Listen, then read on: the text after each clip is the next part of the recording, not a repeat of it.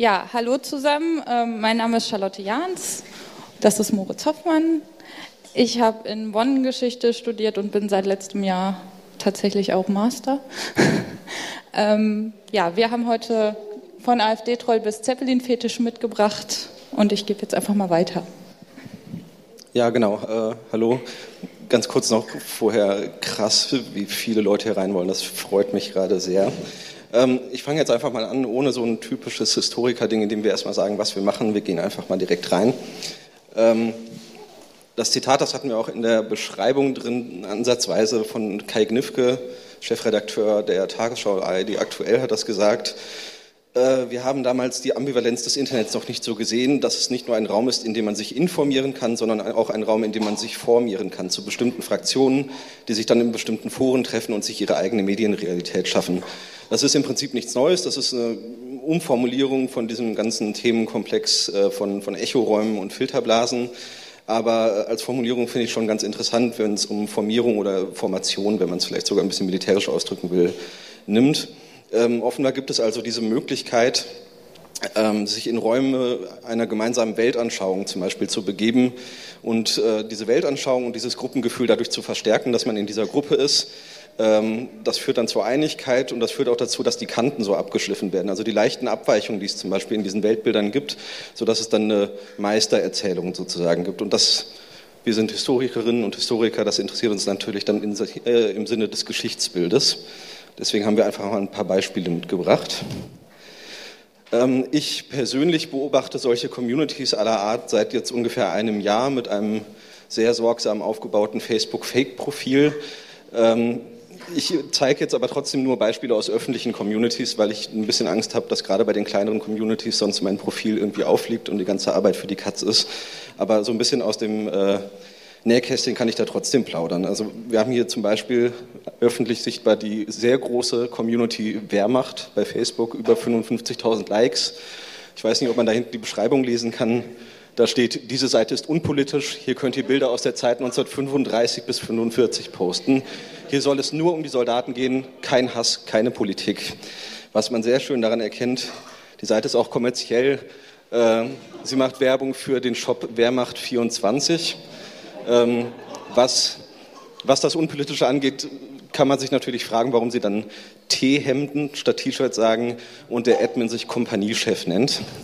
Ähm, was sie da verkaufen, sind un unter anderem solche schönen Stempel und vollkommen unpolitisch äh, solche Pullover. Ähm, in diesen Communities, einmal auf diesen Seiten, aber auch in den geschlossenen und öffentlichen Gruppen, ähm, bilden sich dann diese Geschichtsbilder und die Leute erzählen sich die Dinge und äh, versuchen auch natürlich in die Anerkennung zu bekommen, zum Beispiel indem sie ihren Garten zeigen. Das ist tatsächlich ein Mensch, der seinen Innenhof zu einem Soldatenfriedhof, Würde, Städte, was auch immer umgebaut hat, ähm, der dafür natürlich wahnsinnig viel Lob bekommt. Ähm, sie berichten dann stolz darüber. Ein paar Beispiele, immer anonymisiert. Das ist ein Kommentar von jemandem, den ich aus relativ vielen Gruppen kenne, auch aus den geschlossenen bei ZDF Info. Ich lese es mal vor für die ganz hinten. Ähm, es geht darum, eine Dokumentation über den Holocaust war das. Äh, drunter steht GAN. Was gibt's Neues im US-Bundesstaat Deutschland? Drückt man schon wieder auf den Schuldfaktor, um das Gewissen der jungen Generation zu belasten, damit Deutschland bloß nicht souverän wird? ZDF Infos ist so durchschaubar. Hat der Ami euch wieder angestiftet, damit Deutschland linientreu bleibt? Und Sie werden nicht antworten. Stimmt ZDF Info? Also ZDF Info hat schon geantwortet. Ähm, relativ souverän, glaube ich. Aber ähm, da kann man schon ganz viele von diesen Elementen erkennen, die sich in diesen äh, Gruppen bilden von rechts. Dieses Deutschland ist nicht souverän, Deutschland ist ein US-Bundesstaat. Äh, der Schuldfaktor in Anführungszeichen des Dritten Reiches ähm, wird diesem Herrn zufolge verwendet, um Deutschland unter Kontrolle halten und nicht zuletzt natürlich die amerikanische Kontrolle, fremde Kontrolle über die Medien in Deutschland. Zweites Ding, ähm, sehr geschickt von der Facebook-Seite von Spiegel Online. Würde auch gerne sagen, dass der Holocaust 100 Prozent passiert ist. Leider finde ich da kaum Beweise für im Netz. Gibt viele Leute, die den Holocaust leugnen, sogar Juden. Da kann man sich festlesen, keine Ahnung, was die Wahrheit ist. Finde es schon komisch, dass man alles über den Zweiten Weltkrieg bei 60 Millionen forschen kann, außer zu dem Holocaust. Finde auch im Netz kaum Beweise. Keiner hat was davon gewusst. Und dann die Zahlen. Sechs Millionen in den Gebieten gab es gar nicht so viele Juden. Dann gab es sogar noch den Madagaskar-Plan, wo Himmler ECT für die Juden eine Heimat gesucht haben. Finde einfach im Netz keine Beweise. Vielleicht hat einer ein paar Links für mich. Also das ist insofern sehr geschickt, weil er sich einfach nur so als Zweifler gibt, der aber auch äh, offen ist dafür, natürlich irgendwie Beweise zu bekommen. Ähm, natürlich leugnet dieser Mensch den Holocaust und ich bin mir relativ sicher, dass dieser Beitrag auch schon justiziabel wäre. Aber äh, ergibt sich gleichzeitig so eine Art argumentativen Notausgang, denn wenn jemand tatsächlich ihm Beweise bringt, dann kann er sagen, ja, ich habe ja nur gefragt. Letztes Beispiel. Der Wiederaufbau der Frauenkirche war für uns Patrioten ein Hoffnungsschimmer dafür, dass es ihn doch noch gibt, diesen kleinen Funken deutschen Selbstbehauptungswillen.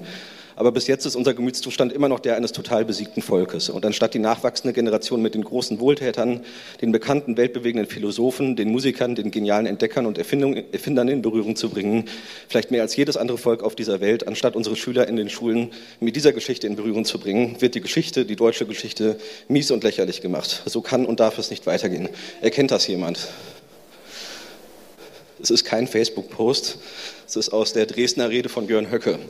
Ähm, ich habe es trotzdem ausgewählt. Also er hat es nicht gepostet, das ist eine kleine Fälschung meinerseits. Ähm, das Interessante ist, dass diese äh, Argumentationslinien schon relativ alt sind und im Internet sehr lange auch vor dieser Rede schon wieder aufgenommen wurden. Ähm, und jetzt nach dieser Rede wiederum ganz stark in die Argumentation einfließen und dass es da Begriffe gibt wie den deutschen Selbstbehauptungswillen, ganz klare völkische Argumentation oder die mies und lächerlich gemachte deutsche Geschichte, die finden jetzt wieder ihr Echo in diesen Räumen und ähm, werden auch als Signalwörter verwendet. Und ich bin mir relativ sicher, dass die ihren Weg auch wieder in Kommentarspalten von Spiegel Online und so finden und dort als Erkennungsmerkmal für Leute gleicher Ideologie sind. Wir sind ja aber nicht nur für die Rechten. Ich hätte auch noch das Beispiel, ich versuche es ganz kurz zu machen, von diesem Zitat, was wahrscheinlich ja alle kennen. Ähm, wir weinten vor Freude, als wir den roten Schein am Himmel sahen. Dresden brennt, die Alliierten sind nicht mehr weit. Das ist ein Zitat, ein angebliches eines Überlebenden des Ghettos Theresienstadt. Es ähm, ist ein bisschen paradox, dass ich da jetzt ein Foto zeige von so einem Bettlaken, aber tatsächlich äh, ist es so, dass das einfach jedes Jahr am 13. Februar im Internet massiv reproduziert wird. Ich habe mich auf die Suche gemacht nach dem Ursprung dieses Zitates und im Prinzip stößt man irgendwann vor eine Mauer eines dpa-Journalisten, der in Prag war und das irgendwann ohne Quellenzitat äh, in einem Artikel veröffentlicht hat. Ich habe mit dem Mann telefoniert. Er ärgert sich, dass er keine Quelle hat, aber im Prinzip können wir dieses Zitat so nicht verifizieren. Gleichzeitig ist aber auch die Frage, äh, was bringt uns dieses Zitat überhaupt? Ähm, man kann ja schon fragen, egal was man von der Bombardierung Dresdens hält, ist es irgendwie angemessener, eine Stadt zu bombardieren, wenn man damit zweifelsohne Opfern des Dritten Reiches irgendwie Hoffnung macht, so ein abstraktes Konzept von Hoffnung. Aber es ist auch ein Beispiel dessen, was immer weiter fortgeführt wird. Ähm, weg von Politik ein bisschen, denn wir müssen hier schnell durch. Es gibt auch das, was wir nennen die IdealisiererInnen und die Naiven. Ich weiß nicht, ob jemand diese wunderschöne Gruppe Indianer, Wölfe, Cowboys, Mythen und Weisheiten kennt. Ähm, also es gibt auch weitestgehend unpolitische Gruppen, die sich über Geschichtsbilder formen, über gemeinsame Weltanschauungen, über gemeinsame Hobbys oder Vorlieben. Äh, in die Gruppe wurde ich von einem Freund eingeladen und äh, bin fassungslos drin geblieben. Äh, dort und in den Nachbar-Communities davon, wo ich auch gleich noch ein Beispiel zeige, werden in erster Linie Bilder geteilt und manchmal einen guten Morgen gewünscht. Unter anderem solche wunderschönen Bilder. oder auch solche. Ähm, wo man sich dann fragt, ist das noch Geschichtsbild oder schon wieder eine völlig andere Sparte? Ähm, eine der Nachbar-Communities davon ist die Seite Indianerweisheiten, auch relativ beliebt. Ähm, hat eine sehr starke Nutzerbeeinstimmung mit dieser Gruppe. Die postet regelmäßig diese historisch kaum verifizierbaren Weisheiten, die oft einfach irgendwie Kalendersprüche sind mit einem meistens unbelegten Foto, dieses Mal ist es zumindest halbwegs belegt im Kommentar. Ähm, darunter ein Link zum Wikipedia-Artikel des jeweiligen Stammes und äh, manchmal auch noch zur Internetseite dieses Stammes. Aber natürlich ist das ein vollkommen romantisiertes Geschichtsbild äh, von amerikanischen Ureinwohnern, das sich äh, im Prinzip direkt aus Karl May speist und ähm, auch sehr naiv und unbekümmert damit umgeht, zum Beispiel allein schon der Begriff Indianer, der äh, einfach so angenommen wird, obwohl es eine koloniale äh, Fremdbezeichnung eigentlich ist. Diese Leute sind keine Rassisten, würde ich jetzt einfach mal behaupten, jedenfalls keine böse meinenden Rassisten, aber äh, sie gehen sehr unbekümmert mit dieser ganzen Geschichte um, genauso natürlich auch damit, dass das nicht einfach ein Foto als äh, Abbildung der Realität ist, sondern natürlich eine ganz hochgradige Inszenierung mit dem Schmuck und dem Gewehr. Das ist natürlich jetzt kein Alltagsschnappschuss. Gut, dann gebe ich jetzt erstmal an Charlotte. Danke. Ähm, ja, was es ähm, jetzt zum Beispiel auf Twitter auch gibt, ähm, sind die History in Picture Accounts. Ähm, der hier ähm, heißt History in Picture und ähm, da geht es dann vor allem um so Jahrestage, die oft geteilt werden. Das ist mir irgendwann mal aufgefallen. Dieses Foto kursiert relativ häufig im Netz, also von Anne Frank, und dann steht da immer, Anne Frank wrote her last diary entry on this day. Und obwohl History in Moments 134.000 Follower hat und vorgibt, ähm, sich mit Geschichte zu beschäftigen, ähm, passiert dann sowas.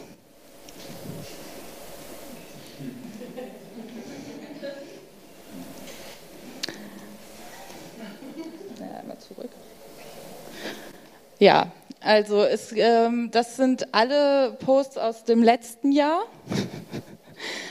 ähm, insgesamt zehnmal gepostet. Anne Frank wrote her last diary entry on this day in 1944.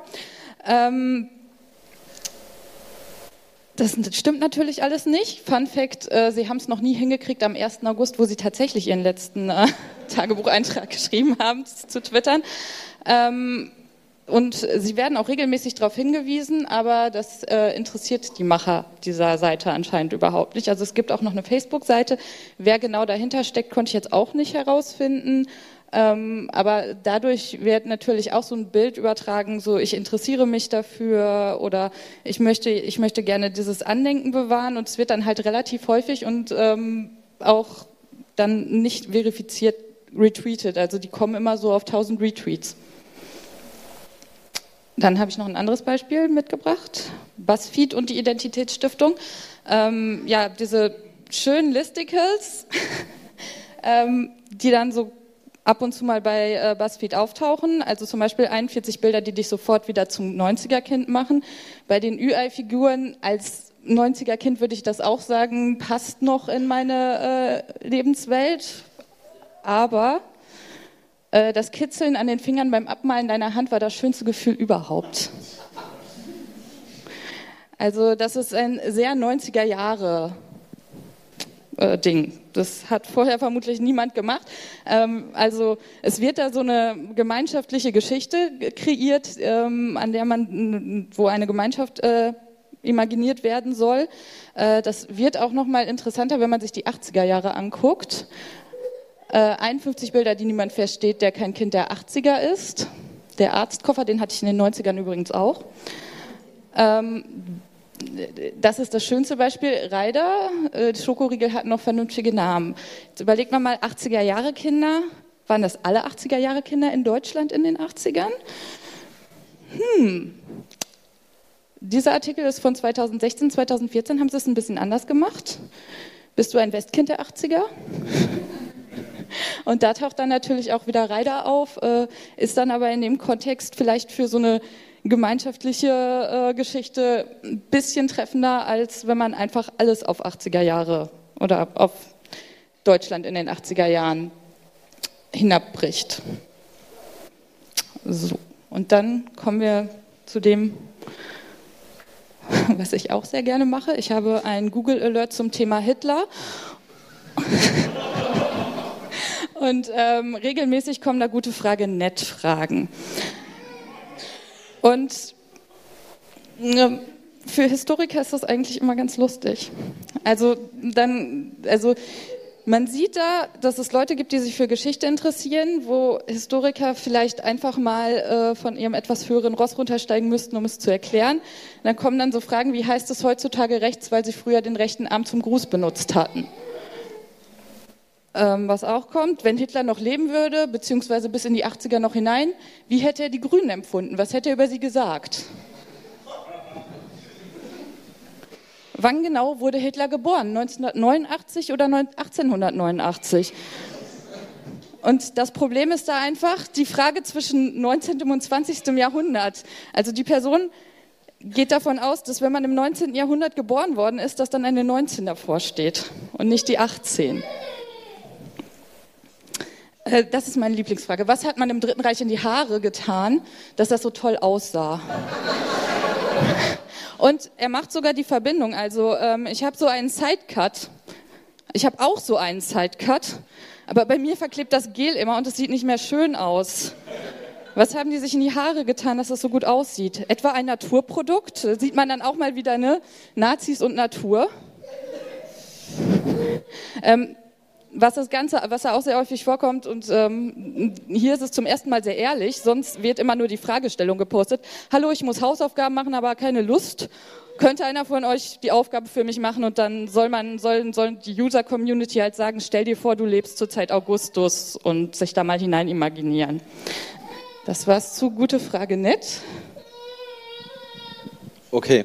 Ähm wir haben das extra ans Ende gemacht, dieses äh, Segment, weil das natürlich total lustig ist. Ähm, ich lache mich auch jedes Mal kaputt, wenn Charlotte mir davon eins schickt.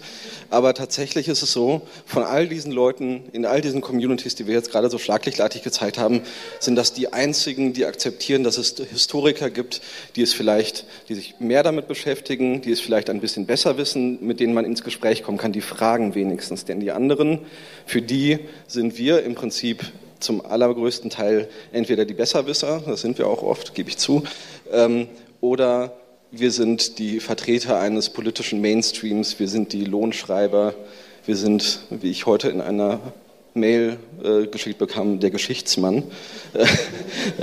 also wofür, weswegen ich jetzt unbedingt noch Visitenkarten drucken muss demnächst. Ähm, also das sind die einzigen, so lustig das ist, äh, die wir direkt erreichen können, bei denen wir nicht irgendwie erst ganz viel Vorarbeiten machen müssen, damit diese Leute uns überhaupt zuhören und wir mit denen in ein Gespräch kommen können, was auch konstruktiv ist. Ähm, das ist im Prinzip unser Schluss. Ich muss jetzt noch ganz kurz, wir hatten diesen Titel, damit wir schön von A bis Z kommen und sind dann am Ende doch nicht zum Zeppelin-Fetisch gekommen, deswegen müssen wir ganz kurz einmal dieses Bild einblenden. Ähm, ich mache es jetzt aber auch gleich wieder weg. Äh, hier sind unsere Kontaktdaten. Wir sind total gut in der Zeit ähm, und freuen uns über alle möglichen Fragen, über Gute Frage, über Björn Höcke, über was auch immer ihr euch vorstellt. Wir haben Zeit, das ist voll gut. Dankeschön.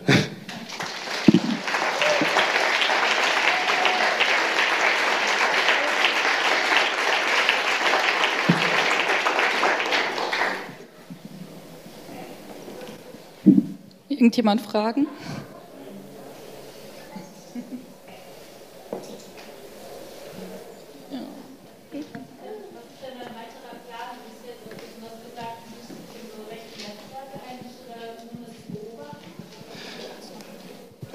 Ich, sage es jetzt einmal kurz für die, die vielleicht später zuhören. Äh, die Frage ist, was quasi das Endgame dessen ist, was ich da in diesen Gruppen mache.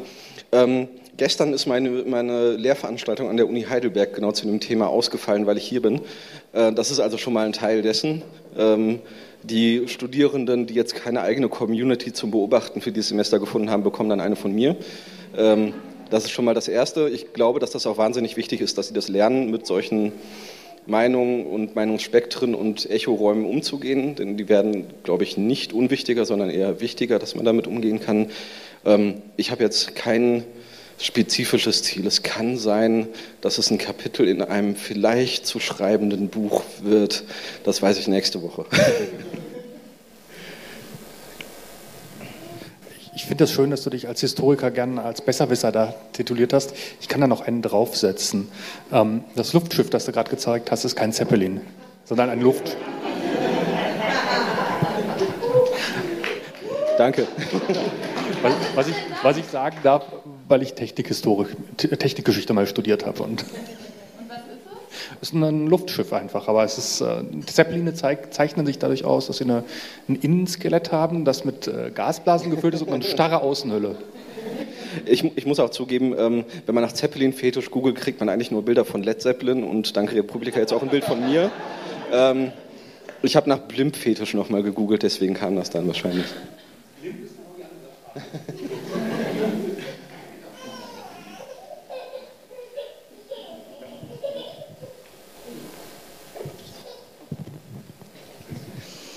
Ähm, in, letzten, äh, in, der letzten Zeit ist ja die Geschichtswissenschaft äh, in der Kommunikation sehr stark zur Transparenz übergegangen, also die Prozesse sichtbar zu machen, sehr viel weniger, das war so, sondern hm, nach momentanem Stand schaut so aus, die Hinweise gibt es dahin und dahin.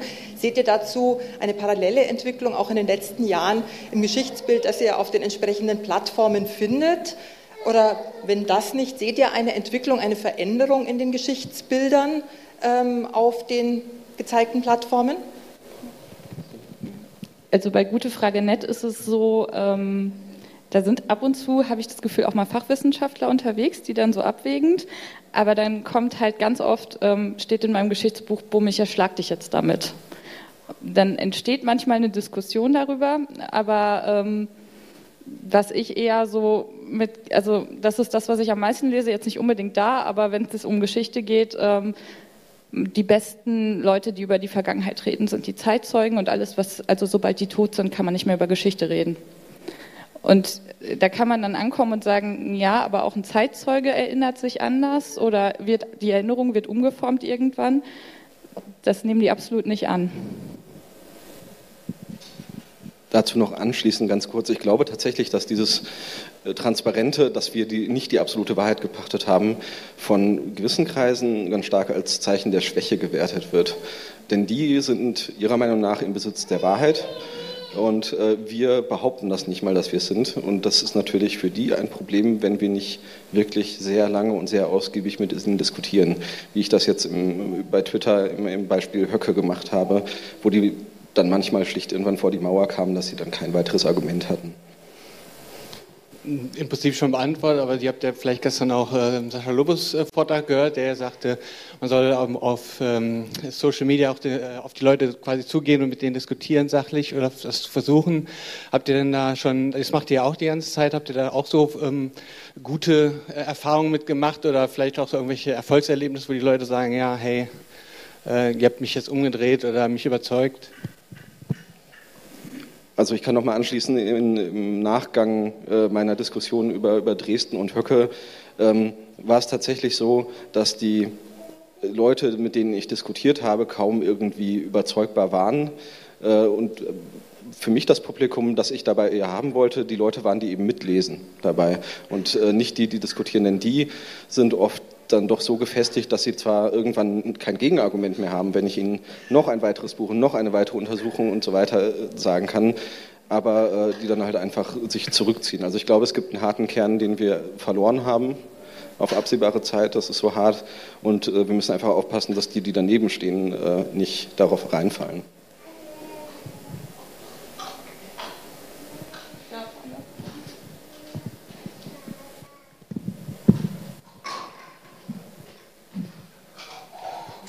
Danke. Ähm, in der Ankündigung war noch von Fußballfans die Rede. Ähm, bin ich auch einer, aber auch großer Geschichtsfan. Nee, aber in meinem Ernst, also was gibt es da für äh, Beispiele aus dem Fußball? Äh, da ist von historischen Gründung, Gründungsmythen die Rede und äh, wird dann da ähm, auch tatsächlich noch drüber gestritten? Also ist mir noch nichts untergekommen, darum würde ich da gerne was dazulernen. Ähm, wir, wir haben es jetzt ausgelassen, ich hatte aber im Kopf dafür. Ähm, dieses ganze Thema der, äh, der Traditionspflege, ganz großes Thema, gerade am, am Samstagabend hier in Berlin auch wieder, äh, ab 18.30 Uhr, ähm, wie gerne dabei vergessen wird, wie viele der heutigen Traditionsvereine in einer ähnlichen Art und Weise gegründet wurden. Also ich bin Köln-Fan, ich bilde mir nicht ein, dass der erste FC Köln irgendwie aus einem reinen Idealismus plötzlich aus einer goldenen Wolke gekommen ist, sondern der hatte einen sehr, sehr reichen Gönner, der am Anfang einen Verein gegründet hat, den er, obwohl es schon hunderte Vereine in Köln gab, erster FC Köln genannt hat.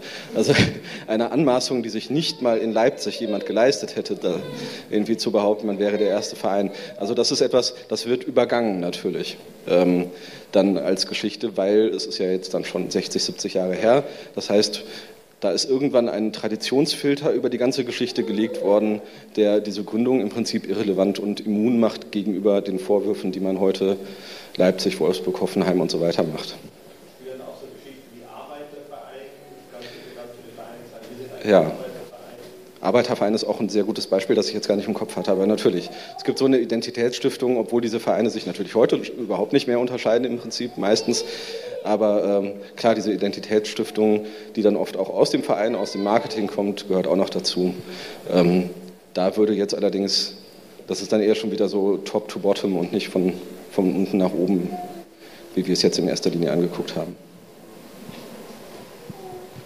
Ähm, wenn du dann das Buch schreibst, ist es ganz wichtig darauf zu achten, dass der Herr Lucke Bernd mit Vornamen heißt.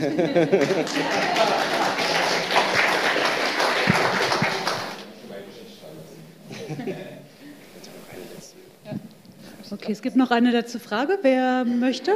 Ja, hier. Hallo. Okay, hier unten, sehr schön. Hab schon.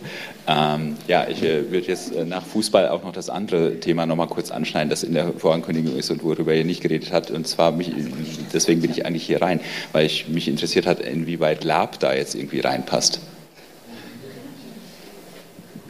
Das hast du auch reingeschrieben, ne? Ja, ich, ich bin schuld und es tut mir leid, dass wir jetzt hier was erzählt haben, was dich überhaupt nicht interessiert hat vielleicht.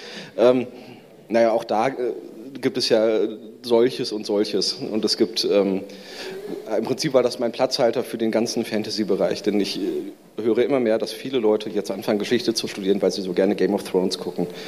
Ähm, das ist tatsächlich so. Und äh, daraus können irgendwann fantastische Wissenschaftler werden. Ich bin mir sicher, dass irgendwann in 20, 30 Jahren sehr, sehr große Historiker und hoffentlich Historikerinnen in Lehrstühlen sitzen und sagen, ich bin da hingegangen, weil ich Game of Thrones so geil fand. Und dasselbe funktioniert auch mit, mit äh, LARP, also Live-Action-Roleplay. Das ähm, da gibt es auch Fantasy, da gibt es aber auch Leute, die es versuchen, möglichst historisch authentisch zu machen. Und ähm, gerade beim Mittelalter gibt es natürlich oft eine Repräsentanz davon, wie man eine Vorstellung von Mittelalter mit viel Rüstung und so, die natürlich nicht dem historischen Kenntnisstand dazu äh, irgendwie. Nicht ohne Mikro. Entschuldigung, Entschuldigung. Also wir bräuchten dich auf Mikro auch. Ähm. Sonst hören ja. die das da ganz Was, hinten nicht. Ja, sorry. Was mich interessiert ist, äh, hast du, weil das, das war ja eigentlich euer Thema mit, äh, ähm, hast du denn eine, eine, einen Anlass zu sagen, dass die Lapa oder das in diesem Mittelalter Lab-Szene und so weiter kenne ich natürlich, aber ähm, inwieweit die äh, auch behaupten würden, dass das historisch korrekt sei? Weil das machen die ja normalerweise nicht. Also ich kenne ein paar Gruppen, die das durchaus behaupten, die daraus im Prinzip so eine Art experimentelle Archäologie machen. Das ist ja auch nochmal ein anderer Forschungszweig. Nee, das ist gar nicht unbedingt Reenactment. Das gibt es auch. Bei Reenactment hat man aber tatsächlich eher so eine Art Drehbuch, das man bei, bei Lab nicht hat. Ähm, das sind aber vielleicht einzelne Gruppen. Es ist auch echt nicht mein Fachgebiet. Ich lasse mich auch gerne eines anderen überzeugen. Ich bin gerne zu allen Diskussionen immer bereit. Unsere Kontaktdaten stehen da und jetzt haben wir 16.01 Uhr. Genau. Wir sind aber bestimmt noch irgendwie hier vor der Tür gleich.